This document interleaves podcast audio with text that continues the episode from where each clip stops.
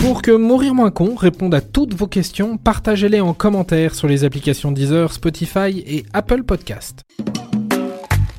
Pourquoi a-t-on des cernes quand on est fatigué Je peux vous poser une question Alors, euh, question Quelle étrange question. Vous avez des questions C'est l'occasion de mourir moins. Nous l'avons tous déjà observé, quand on fait des nuits un peu trop courtes, on est vite trahi le lendemain par des valises sous les yeux. Mais d'où viennent ces marques Pas de panique, on vous explique tout. Ça fait plaisir. L'origine des cernes vient en fait d'une accumulation de sang. Quand on est fatigué ou stressé, la circulation sanguine a tendance à ralentir. Ce qui se passe sous vos yeux, c'est que le sang va vite faire gonfler des petits vaisseaux qui sont dans la vallée des larmes.